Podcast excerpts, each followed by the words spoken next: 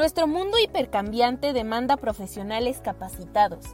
¿Estás preparado para impulsar tu carrera profesional? Encarar la corrupción requerirá la adopción de un mecanismo integral de prevención desde diversos frentes para generar un ambiente organizacional próspero y eficaz. Bienvenido a la iniciativa Días de Inspiración.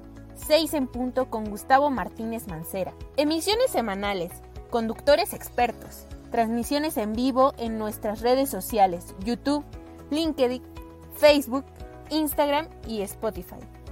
Invitados internacionales cada semana. ¿Estás preparado para un nuevo desafío? Hola, ¿qué tal? Muy buenas tardes. Bienvenidos eh, a todos nuestros colegas y amigos que nos siguen a través de las redes sociales del Instituto Internacional de Ética Empresarial y Cumplimiento. Les doy la más cordial bienvenida a este espacio, seis en punto, con su servidor Gustavo Martínez. Esta tarde eh, vamos a, continuar platicando con uno de los grandes temas que hemos estado platicando eh, las últimas dos semanas. Este es el tercer programa que vamos a estar platicando de estos temas y vamos a profundizar un poquito más en, cuestiones de control interno.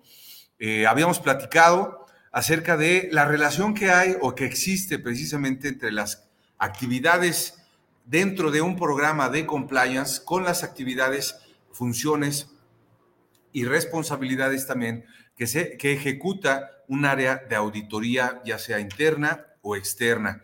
Y en esta tarde eh, vamos a continuar precisamente platicando acerca del control interno ya en las organizaciones, algunas definiciones, ejemplos y vamos a platicar también acerca de algunas actividades de la función de auditoría en las organizaciones.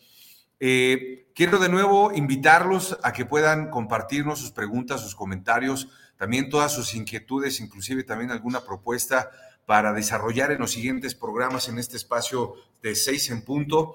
Eh, los últimos programas, yo me atrevo a decir que han sido ocho a diez programas, los hemos desarrollado precisamente basándonos en las sugerencias, en las preguntas que nos han hecho eh, para conocer un poquito más los temas que ustedes tienen mayor interés y que tienen mayor relevancia para ustedes precisamente para poderlos implementar en sus organizaciones y que realmente ese es el objeto final, el objetivo final de este programa, que pueda ser práctico y de aplicación inmediata y que pueda ser pues de ayuda precisamente a todos ustedes y en las organizaciones que, que ustedes colaboran. De nuevo les doy la más cordial bienvenida y eh, vamos entonces a continuar precisamente platicando de estos temas. Sabemos y conocemos que cualquier organización, cualquier negocio, cualquier empresa, a medida que va creciendo, se hace cada vez más necesario la creación de un sistema de control interno. Esto para proteger primero la integridad de la organización de la empresa. Aquí, en combinación con otras funciones, también podemos ver cómo se va desarrollando este sistema de control interno. Cualquier organización, por más pequeña que tenga, tiene un sistema de control interno. Hacen compras, hacen ventas, hacen registros, pagan facturas, cobran facturas. Todo eso involucra precisamente un sistema, un control específico. En mayor o menor medida o evolución o mayor, digamos, eh, talla que pudieran tener en desarrollos específicos de cada una de las áreas, todas las organizaciones lo hacen. De aquí es precisamente que podemos platicar que en combinación con estas otras funciones importantes, eh, precisamente como la actividad concreta del control de gestión o la administración de control interno, permite precisamente asegurar un manejo adecuado y un seguro patrimonio y de la información que maneja la organización. Vamos a platicar en esta tarde eh, algunas de las definiciones y del concepto de control interno, su vínculo con la auditoría y algunos ejemplos prácticos que nos van a ayudar a considerar algunas de las habilidades y conocimientos que debe alcanzar un oficial de cumplimiento, porque ese es realmente nuestro objetivo de esta serie, de esta entrega de tres programas, para identificar que no, no normalmente no debe ser o no debemos de estar sesgados a que únicamente un oficial de cumplimiento deba de ser un abogado o un contador o un ingeniero, inclusive que nosotros conocemos también muy buenos ingenieros que se desempeñan como excelentes oficiales de cumplimiento. Vamos a ver que precisamente todo este conjunto, este bagaje de conocimientos, habilidades, experiencias, inclusive también actitudes y aptitudes, entran precisamente en el, cúmulo del portafolio de conocimientos de un oficial de cumplimiento. Con esto eh, platicaremos acerca de la definición de control interno. Aquí, si bien nos interesa el concepto de control interno, realmente podemos buscar una definición apropiada que inclusive el mismo Instituto Internacional de Auditores Internos, eh, que depende también de la Federación de Contadores Públicos, tienen su propia definición. Sin embargo, aquí vamos a proporcionarles algunas, eh, varias, digamos. Aquí, todas estas definiciones, o estas específicamente tres definiciones, vamos a cubrir con más o menos elemento de lo que habla eh, de forma internacional, digamos, el Instituto de Auditoría Interna, pero tienen las mismas ideas y lo hacen con diferentes matices.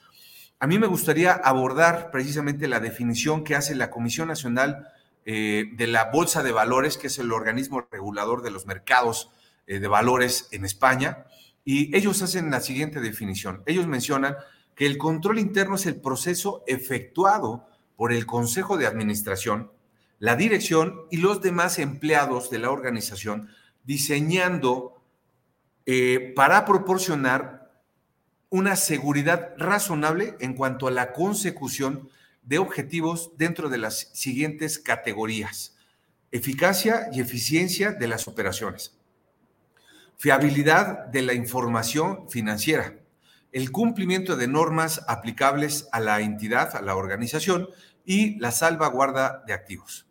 Vamos a ver entonces, y es importante que podamos mantener en mente precisamente estas categorías. La definición ahora de control interno en Francia por la AMF, que es el equivalente francés de la Comisión Nacional de la, eh, del Mercado de Valores en España, y ellos tienen esta forma de definir el concepto. Ellos mencionan que el control interno es un dispositivo de la sociedad definido y puesto en marcha bajo su responsabilidad. Incluye un conjunto de medios, comportamientos, procedimientos y acciones adaptados a las características propias de cada sociedad, que contribuye al control, en primer lugar, que contribuye al control de sus actividades, a la eficacia de sus operaciones y al uso eficiente de sus recursos. Y en segundo lugar, debe permitirle tomar en cuenta de manera apropiada los riesgos significativos que sean operativos, financieros o de conformidad. Vemos que también tienen reunidos estos elementos. Sin embargo, en este programa vamos a hacer una referencia muy particular que pocas personas, pocos expertos, pocas instituciones en nuestro país, concretamente hablando de México, han tomado en cuenta y han platicado de estos temas.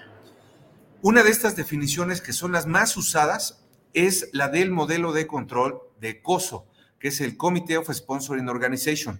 Vamos a entrar un poquito más a fondo en otra sesión para investigar y ver a fondo qué es el COSO, de dónde viene, cómo funciona y cómo podemos adoptarlo también en nuestra organización.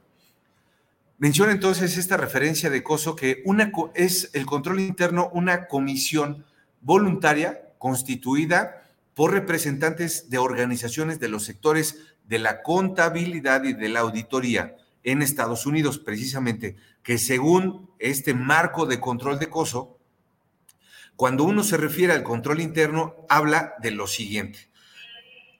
Hablan acerca de un proceso llevado a cabo por la dirección y el resto del personal de una entidad, diseñado con el objeto de proporcionar un grado de seguridad razonable en cuanto a la consecución de objetivos dentro de las siguientes categorías, y también habla de categorías, en este caso específicamente de tres. La eficacia y eficiencia de las operaciones, la confiabilidad de la información financiera y el cumplimiento de las leyes, reglamentos y normas que sean aplicables a la entidad, a la organización. Hablaremos también de la estructura de este, del modelo de COSO, y vamos a ver por qué este es súper interesante. Cuando salió se dividía en cinco elementos en su primera versión, que fue en 1992. que se ampliaron a ocho en la, en la segunda versión en el año del 2004. Después se hicieron más aportaciones y tienen diferentes ya matices en una tercera versión también eh, eh, publicada en el año del 2013. Pero estas no las hemos tomado en cuenta aquí. Sin embargo, vamos a hablar de estos ocho elementos precisamente del marco de control que nos menciona COSO. El primero es el ambiente de control. Y vamos a ver toda esta relación que tienen con los programas de compliance. El primero es el ambiente de control.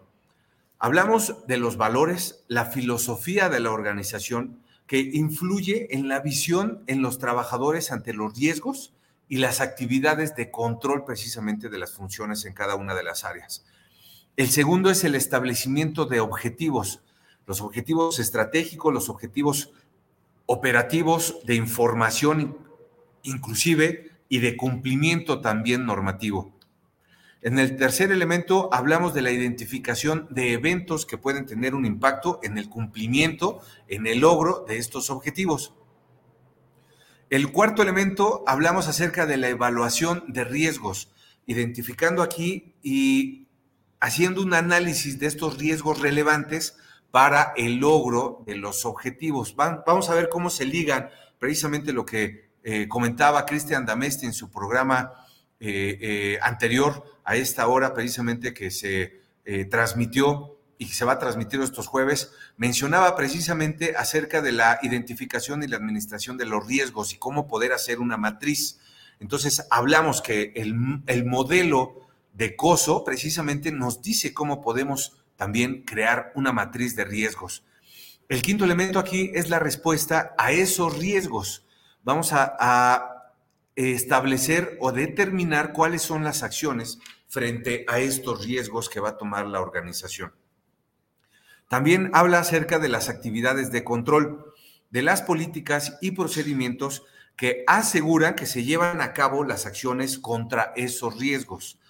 En el séptimo punto hablamos acerca de la información y comunicación eficaz en contenido, pero también en tiempo, para permitir a todos los trabajadores, a todos los empleados y colaboradores de la organización cumplir con sus responsabilidades.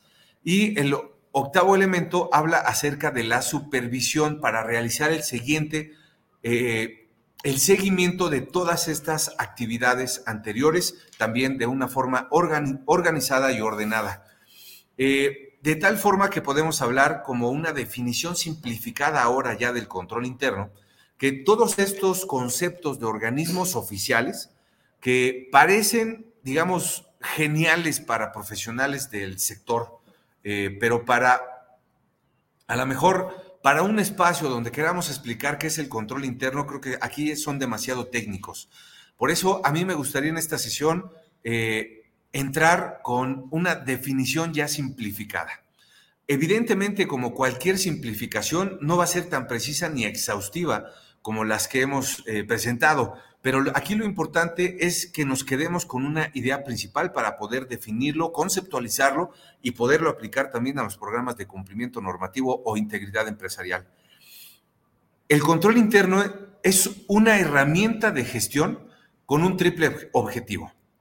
Proteger el patrimonio y la calidad de la información de la organización de la empresa asegurar que las directrices de la dirección para mejorar el rendimiento de la empresa se están aplicando.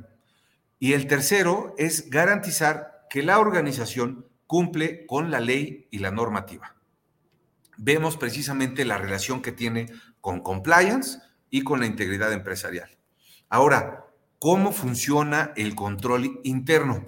Antes de entrar y abordar este tema, de nuevo quiero agradecer sus preguntas y comentarios.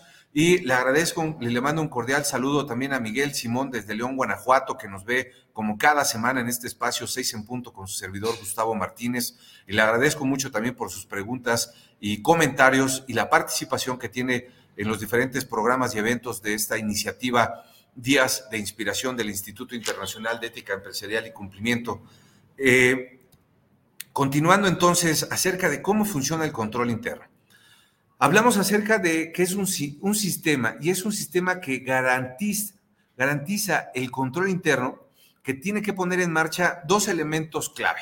El primero, un diseño de organización que permite cumplir con los objetivos indicados por la organización, por las mismas direcciones.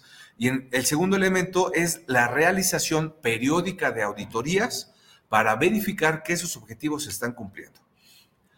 Hablamos entonces aquí acerca de una organización, de un programa, de una persona, de un equipo organizado que esté dedicado.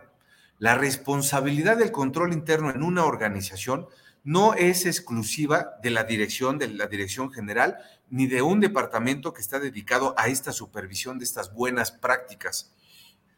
El control interno es responsabilidad de todos, de todos los actores en la empresa, en la organización.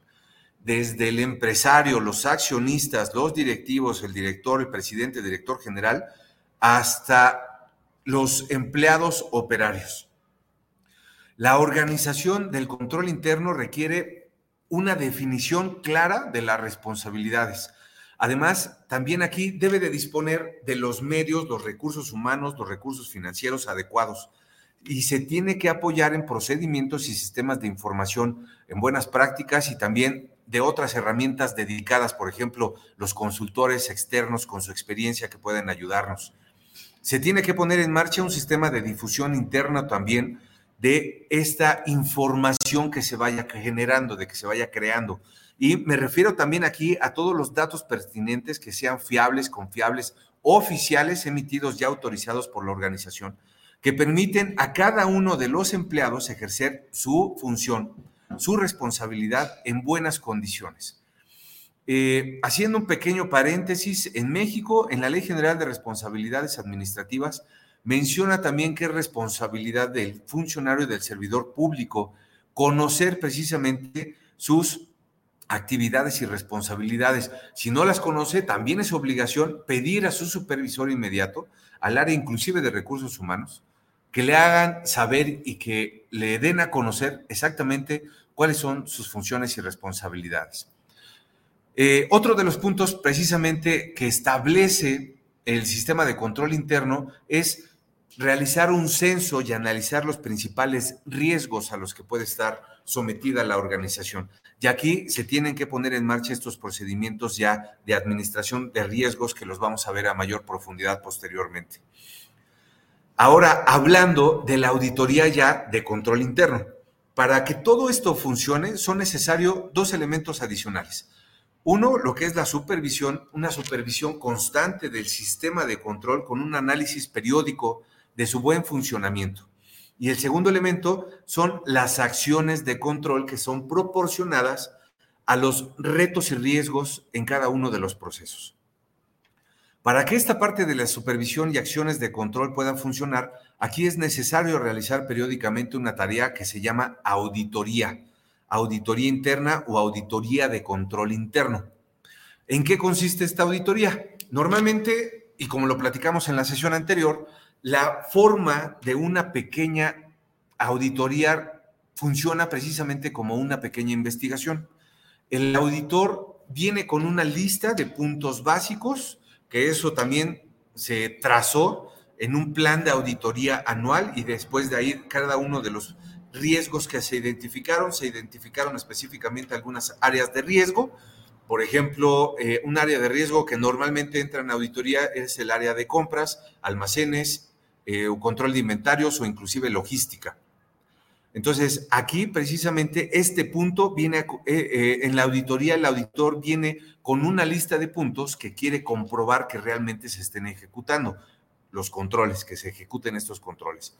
Entonces, se desplaza precisamente a cada una de las áreas en la organización y se entrevista con los responsables de estas diversas áreas o tareas o funciones.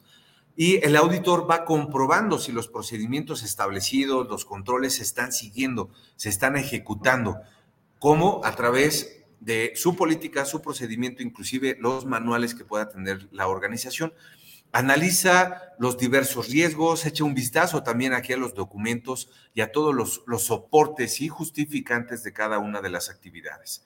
A partir de esto, el auditor escribe un informe de síntesis con los resultados, las recomendaciones y medidas a adoptar. Aquí hay que destacar que el rol de auditor interno no es hacer de policía. Esto es muy importante porque el oficial de cumplimiento tampoco es un policía, sino aquí aportamos valor a la organización de forma administrativa, operativa, inclusive en algunos temas también en cuestiones de ventas, reduciendo los riesgos y mejorando la eficiencia y eficacia de las operaciones en la organización. Hablemos ahora entonces del control y de, gestión y el control interno.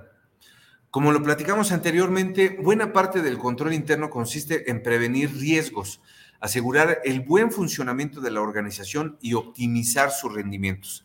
Estas son tareas habituales en el control de gestión. Normalmente el contralor, el área de contralía, de contraloría, el controller, se focaliza más en la mejora de resultados de la empresa, pero también buena parte de su tiempo lo dedica al seguimiento de indicadores, la comparativa con objetivos, por, por ejemplo, y la puesta en marcha de acciones de mejora. Pero también aquí suele ocuparse el contralor de que los procedimientos se cumplen y de que la gestión de riesgos también se ejecuta. Por este motivo, el control de gestión suele completar esta estructura de control interno en las organizaciones. ¿Cuáles son algunos ejemplos de acciones de control interno? Bueno, aquí yo soy consciente de que todo lo que hemos comentado hasta ahora puede permanecer un poco abstracto, un poco oscuro para las personas, para la gente que no está familiarizada con este tema. Por eso, esta tarde he decidido compartir con ustedes unos ejemplos de acciones de control interno y aquí hay que tener en cuenta que eh, personalmente, particularmente en mi trayectoria profesional, trabajé en control interno, también en, sistemas y áreas de control, Contraloría, Finanzas, Contabilidad inclusive y otras áreas. Y así es que puedo compartirles a ustedes precisamente esta experiencia. En cuestiones de protección del patrimonio en la organización, en la empresa, hay muchas empresas, hay actos sensibles en las organizaciones. Cuando antes platicábamos acerca de esta definición de control interno, que es uno de los objetivos para proteger el, patrimonio del negocio de las organizaciones, es a lo que hacemos referencia. Un, eh, eh, un contable que maneja los pagos a los proveedores, por ejemplo, podría tener la tentación de hacerse una transferencia a sí mismo, a su cuenta. Y hemos visto que inclusive ha habido casos eh, de que los directores generales, los presidentes de las organizaciones obligan a sus colaboradores, por cualquier razón, por cualquier causa interna, externa o no prevista, a que hagan transferencias a sus cuentas. Claro que les pueden atrapar, claro que los pueden pillar muy rápido, pero mientras la empresa tendría un problema importante, a lo mejor de esta falta de activos, de dinero, inclusive también de vehículos, eh, eh, inclusive hemos visto también en casas u otros activos, pero para evitar esto, una medida de control que pueden considerar las organizaciones es la separación de funciones, evitar estos llamados conflictos de interés. Una persona efectúa los pagos y otra persona los autoriza de otra área. Y otra persona lleva la chequera, el control de bancos. Aquí, precisamente, eh, Además, la persona que registra todos estos datos bancarios, por ejemplo, de los proveedores, suele ser una tercera persona y eso lo hemos platicado. Aquí, para poder cometer un fraude, un robo, se tendrían que poner todas estas personas de acuerdo. Es bastante difícil, ¿verdad? Y lo hemos visto en organizaciones que llegan a ponerse de acuerdo. Entonces, aquí también podemos hablar del riesgo de robo, por ejemplo, en los almacenes. Aquí explicamos por qué se hacen inventarios rotativos y que sean periódicos. Si un almacén tiene 8000 artículos, más alto índice o eh, eh, robados de los almacenes o que puedan ser vendidos en el mercado negro, por ejemplo. Eh, ya que hablo precisamente de este tema de existencias, aquí el control interno también contempla la contratación, por ejemplo, de un seguro de incendio y de medidas para evitar que un incendio pueda suceder. Estas cuestiones de prevención, eh, en México y en Latinoamérica, me atrevo a decir, tenemos una muy poca cultura de prevención en cuestión de seguros. Ese es un área también para que ustedes lo puedan considerar. Eh, uno de los elementos también que considera eh, el control interno es asegurar la calidad de la información, que es lo que se está presentando.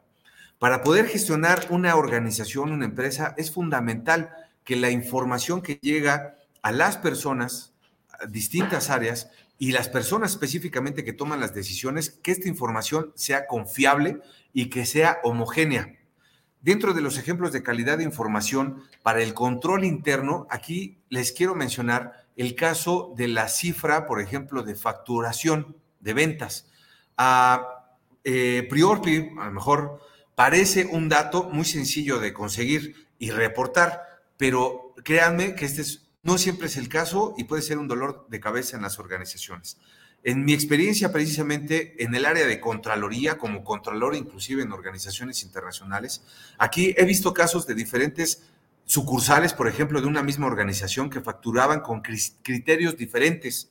Por ponerlo aquí de una forma suave, digamos que en algunos estaban tan ansiosos por reportar buenos resultados que facturaban antes de tiempo. Hablamos aquí de conceptos básicos, de elementos básicos, por ejemplo, de registros de información financiera, de información contable. Entonces, el seguimiento diario de la actividad aquí carece de sentido porque muchas facturas se emiten a la vez y a final de mes o cuando los administrativos también tienen tiempo o cuando las personas de ventas quieren alcanzar sus números y nos piden facturarlo en un periodo específico. Y solo estoy hablando aquí, por ejemplo, de ventas. Imagínate cuando hablamos de llegar a, márgenes, a gastos y demás elementos que pueden ser afectados a una actividad concreta en la organización o a otra con estos asegúnes o criterios subjetivos que no está bien establecido en la organización. El control interno también nos ayuda a establecer medidas para mejorar el rendimiento en las organizaciones. Ese es un tema también que podemos hablar a profundidad. Eh, antes de esto, me gustaría eh, aprovechar también para enviar eh, un cordial saludo a todas las personas que nos siguen. Ciro Machado también nos pregunta cuál sería el rol del auditor. Con mucho gusto ahorita eh, lo podemos abordar.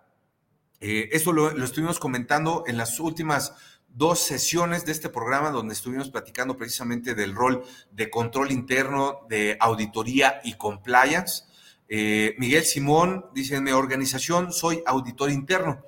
Con la pandemia se tuvo que ampliar el control interno a los rubros de los contagios del COVID, de la situación económica de los socios para apoyarlos en sus atrasos por desempleo es una cooperativa de ahorro y préstamo, es una institución financiera. Eso pasó en la en General Motors, planta ubicada en Silao, en Guanajuato. Varias personas de los diferentes departamentos se pusieron de acuerdo y robaban los componentes de autos. desafortunadamente lo vivimos, Miguel Simón, no solamente en México, en Latinoamérica, pero también en otros países. En los Estados Unidos, que yo tuve la oportunidad de vivir y trabajar en organizaciones en los Estados Unidos, en muchos de los estados, en organizaciones en Francia, España, Inglaterra, Alemania, Suiza inclusive, en todos lados se llegan a corromper las personas y esto es lo que precisamente debemos de luchar para cambiar, para establecer una cultura de integridad. Esto es lo que hace compliance, esto es lo que debe de hacer un compliance officer, no solamente interpretar y plasmar una ley en una política, pero cuando el personal no tiene ni la menor idea, de cómo lo va a ejecutar. Por eso es súper interesante y súper importante.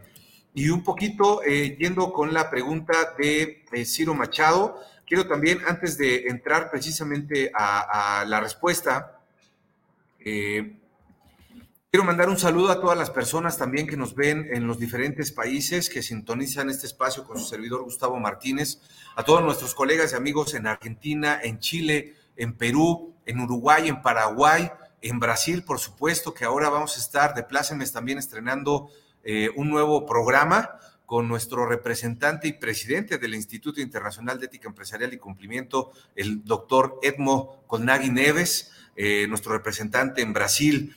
También a todas las personas que nos ven en Cuba, en Venezuela, en Perú, en Bolivia, eh, en Costa Rica, en Panamá, en los Estados Unidos y en Ecuador también, y por supuesto en los diferentes estados de la República Mexicana. Les mando un cordial saludo, los invito también que nos puedan compartir sus preguntas y comentarios a través de nuestras redes sociales. Eh, básicamente platicábamos acerca de eh, las funciones, por ejemplo, de un auditor interno. Aquí es importante primero identificar cuál es la función de auditoría. La auditoría básicamente es un proceso que es sistemático, independiente y documentado para obtener pruebas y resultados relevantes. Auditar básicamente consiste en evaluar objetivamente las actividades de las, diferentes áreas de las organizaciones a fin de determinar la medida en que se han cumplido los criterios ya administrativos y la razonabilidad de la aplicación de las normas también financieras y contables.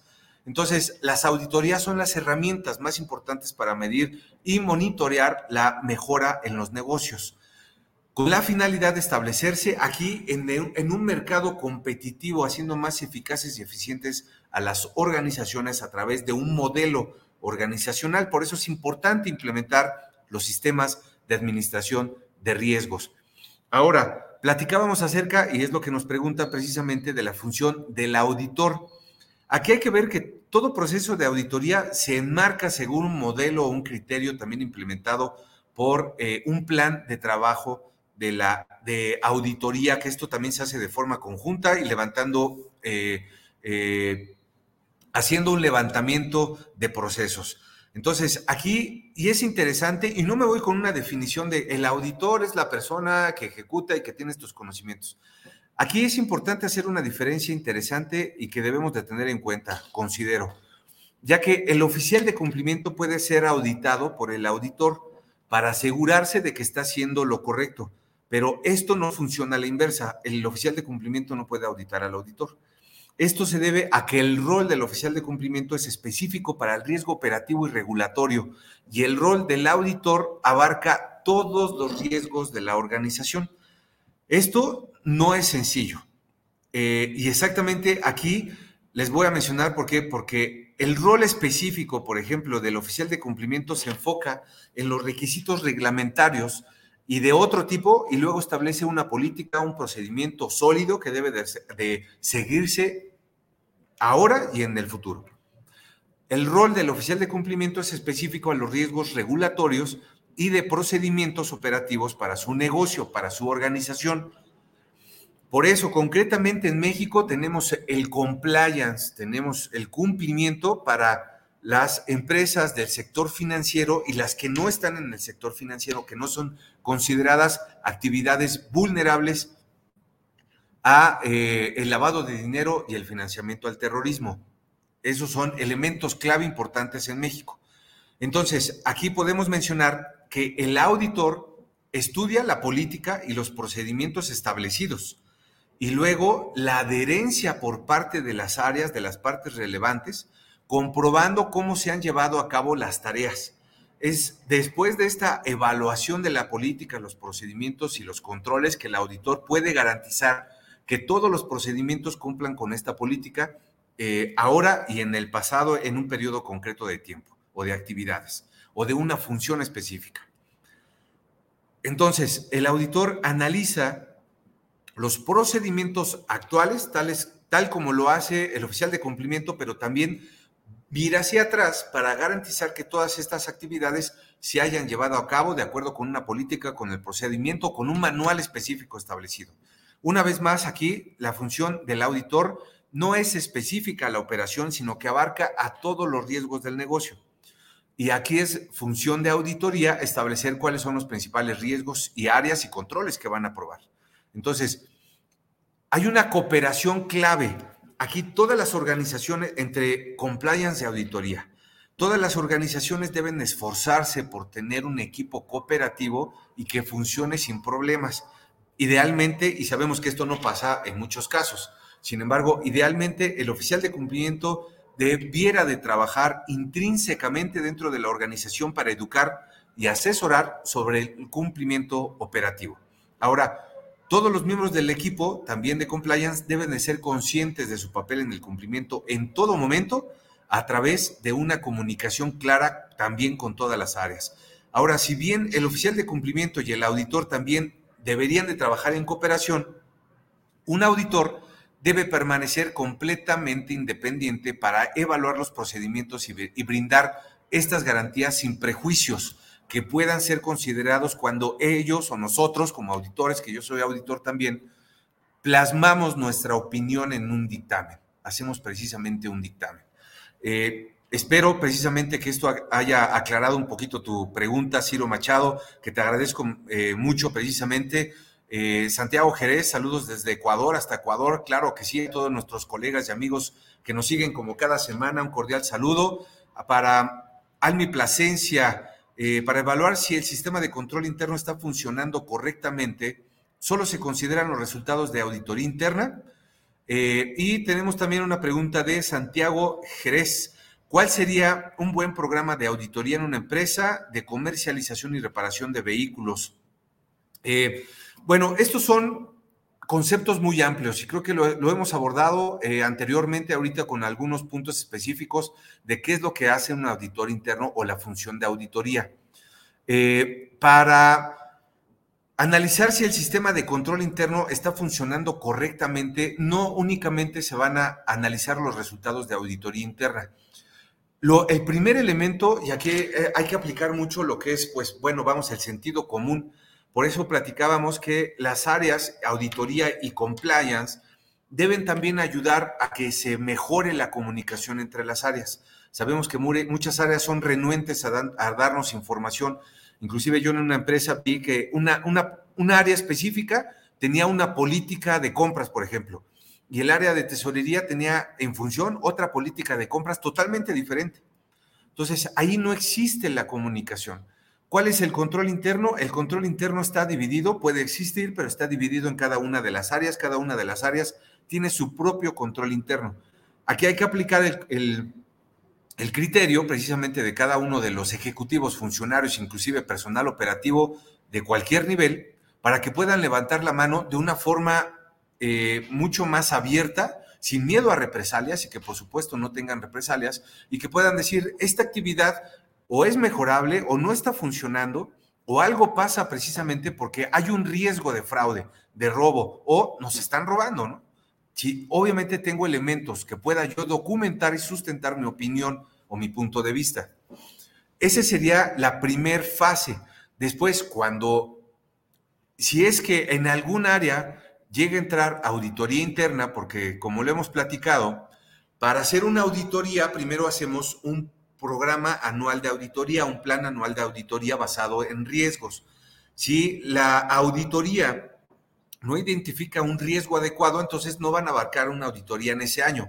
Puede ser hasta dentro de dos o tres años. La operación es tan grande que esta mínima parte de la operación de la entidad no se va a auditar.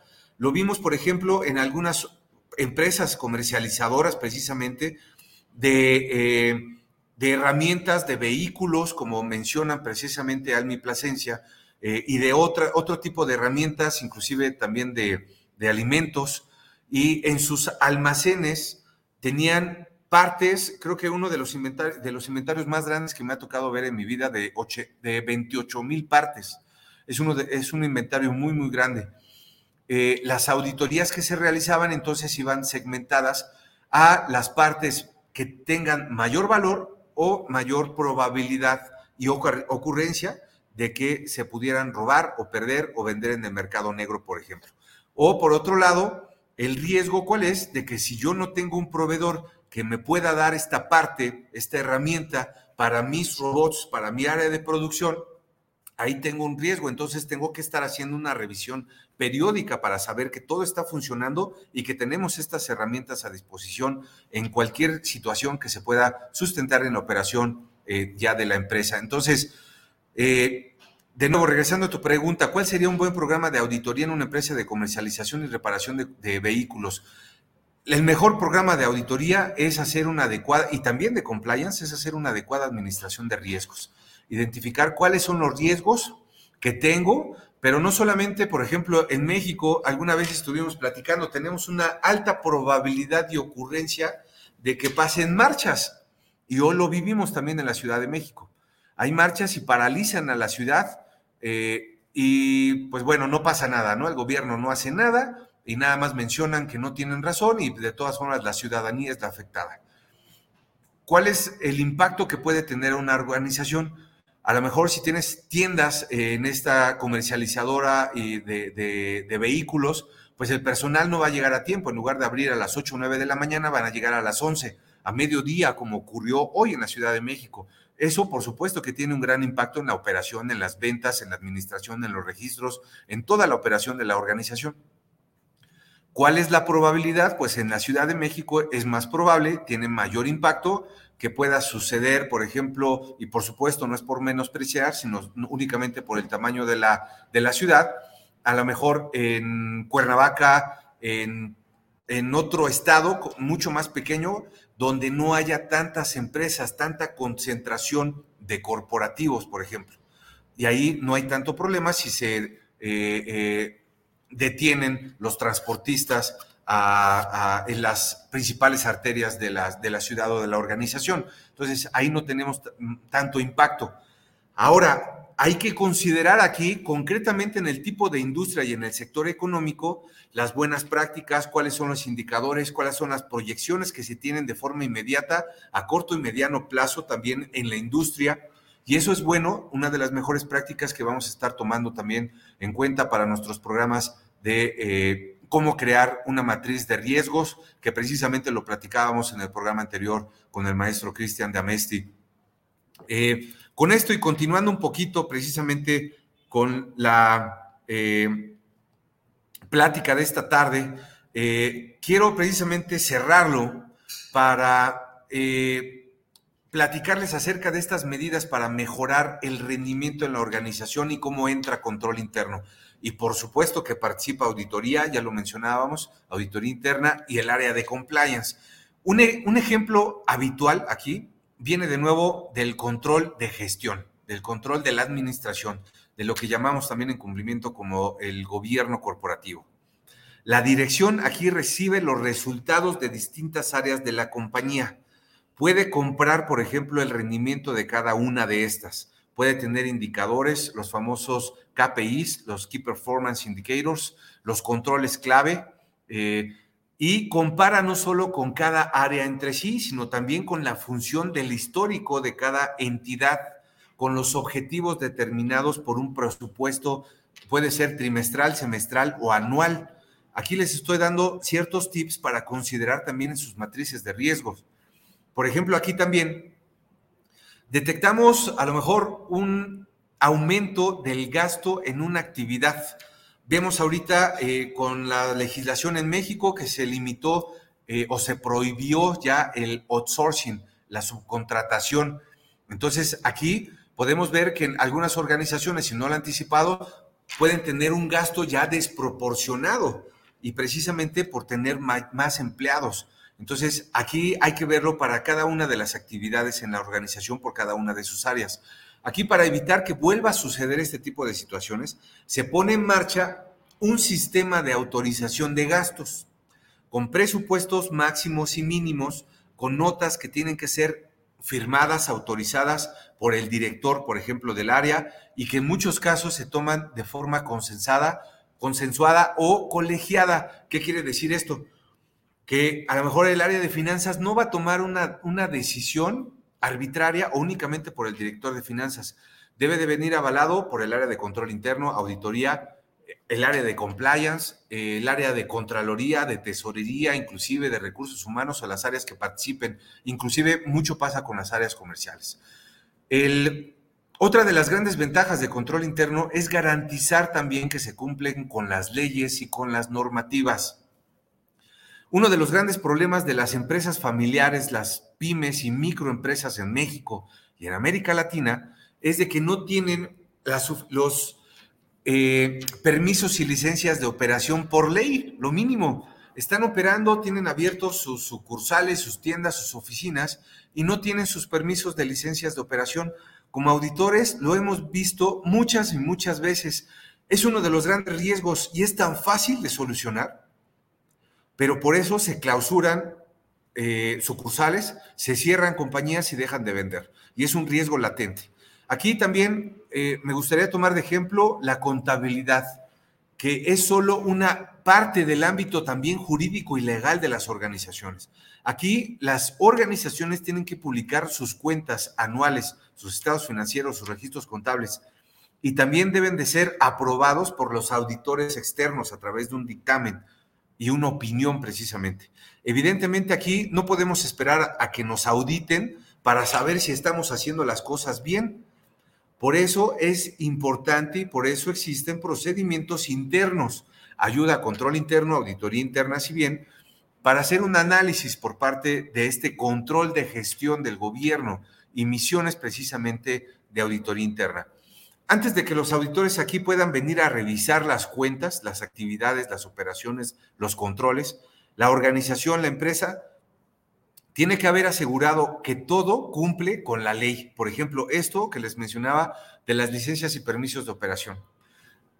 Hablamos de lo que pasaba con, con la pandemia. Hay ciertas regulaciones, se emitieron ciertas normas, inclusive que eh, convergieron con la norma 035, si ustedes lo recuerdan, eh, y cómo podían alinear los requerimientos que exigía precisamente la pandemia. Aquí podemos también no solamente cumplir con la ley, y aquí es donde entran también los auditores internos, que preparan argumentos para los temas que puedan ser dudosos, ya que aquí la contabilidad también sabemos que puede haber interpretaciones. Si se registró en un periodo, si se registró en otro y por qué se hizo y cuál es el plazo que yo tengo para entregarlo y las cuestiones fiscales. Entonces, son muchos los elementos que nosotros debemos de considerar precisamente eh, en, estos, en estos espacios y en, estos, en estas actividades de auditoría, control interno y cumplimiento normativo. Para cerrar, a mí me gustaría eh, dejarlos con una pequeña reflexión. No es cuestión de yo ponerme la camiseta como contador público, que soy contador público, eh, que soy auditor interno, que soy oficial de cumplimiento certificado también internacionalmente, que tengo una certificación en control interno, que tengo una, una certificación en autoasignación de controles para crear precisamente una buena administración de riesgos en las organizaciones. Eh, o que pueda tener un mejor perfil un abogado, que pueden crear inclusive las leyes, que tienen una mejor interpretación legal, o que pueda tener un mejor perfil un ingeniero en alimentos para ser un mejor oficial de cumplimiento, por ejemplo, para la industria alimenticia, o para la industria química, o la industria farmacéutica. Entonces, aquí mi mensaje es precisamente este. El oficial de cumplimiento es el coordinador y responsable de un programa que integra todas las áreas en la organización y que aparte de eso tiene la obligación de ver de implementar, de adoptar y comunicar las leyes, regulaciones internacionales, nacionales y por tipo de industria. Yo los invito a que las personas que fungen como oficiales de cumplimiento, sean actividades vulnerables, no vulnerables, eh, o cualquier otra organización de cualquier tipo de industria, ya sea micro, pequeña, mediana o grande empresa, pero que quieran ser oficiales de cumplimiento, conocer más de estos temas o que ya estén funcionando como tal, como un oficial de cumplimiento, puedan incrementar ese acumen, ese portafolio de conocimientos, precisamente con estos elementos porque son claves y pilares de la función de compliance. ¿Qué hace cumplimiento? Primero, es la organización precisamente eh, la función de organización en la organización dentro intrínsecamente, lo que es el gobierno corporativo. Después, el establecimiento de las políticas y procedimientos y el código de conducta. Posteriormente, la línea de denuncia con una política de no represalias y eh, las que esté cerrado con los candados necesarios precisamente para que no se filtre la información que sea confidencial por otro lado, otro de los grandes pilares es la implementación de todas las políticas internacionales y no solamente las nacionales. Y otro súper importante es la supervisión y el monitoreo que a través de las herramientas, de las metodologías que nos da auditoría y control interno, podemos hacer de nuestro programa de compliance un programa exitoso y ayudar a la organización a lograr sus objetivos de manera eficaz y eficiente.